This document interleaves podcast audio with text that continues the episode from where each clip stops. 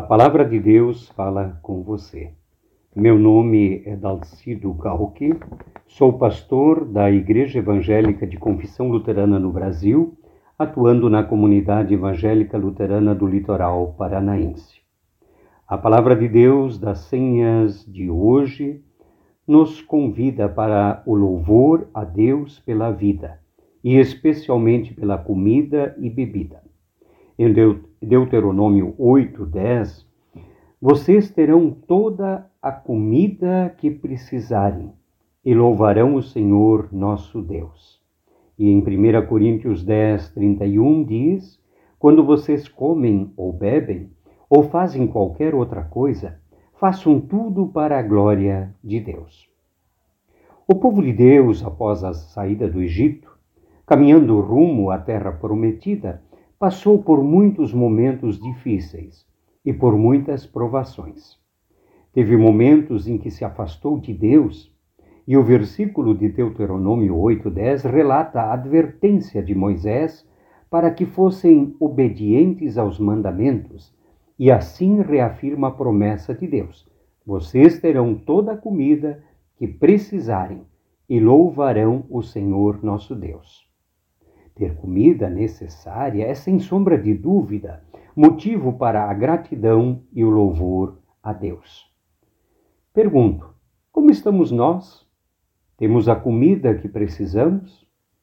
Agradecemos a Deus como o Senhor que nos dá esta possibilidade de comer e de viver?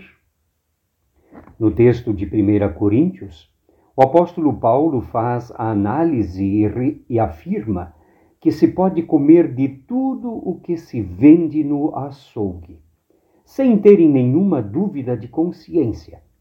Faz esta afirmação fundamentado na Escritura Sagrada que diz: A terra e tudo que nela existe pertencem ao Senhor. Não há problema se a carne é de porco, se é carne de gado, se é peixe, camarão, cereal, ervas, legumes. Como? Cuidando da saúde. No entanto, se alguém que não é cristão convida para comer e é comida oferecida a ídolos, neste caso não como, por causa daquele que disse que é comida dedicada por motivo de consciência. Não estou falando da sua própria consciência, mas da consciência do outro que dedicou a ídolos. Parece que a minha liberdade é diminuída pela consciência dos outros. Na verdade, o apóstolo aponta para o respeito e o ser plenamente grato somente a Deus. O alimento vem de Deus e a Ele damos glória por tudo que podemos, com gratidão, receber e nos alimentar. Por isso, amigo e amiga, gosto muito do hino que diz: Como é bonito, Senhor, cada manhã te agradecer. Mais uma vez teu amor vem me chamar para viver. Contigo, Deus de amor, eu quero caminhar, e assim por onde eu for irás me acompanhar. Como é bonito, Senhor, cada manhã ter o meu pão e desejá-lo também a cada um de meus irmãos. Este hino expressa gratidão pelo amor de Deus, pela vida e pelo pão. Como é bom agradecer e desejar o pão para todas as pessoas.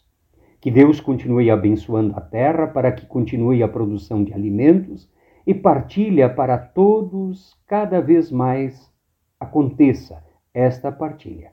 Que a gratidão e o louvor sejam o tom do nosso falar e viver. Amém.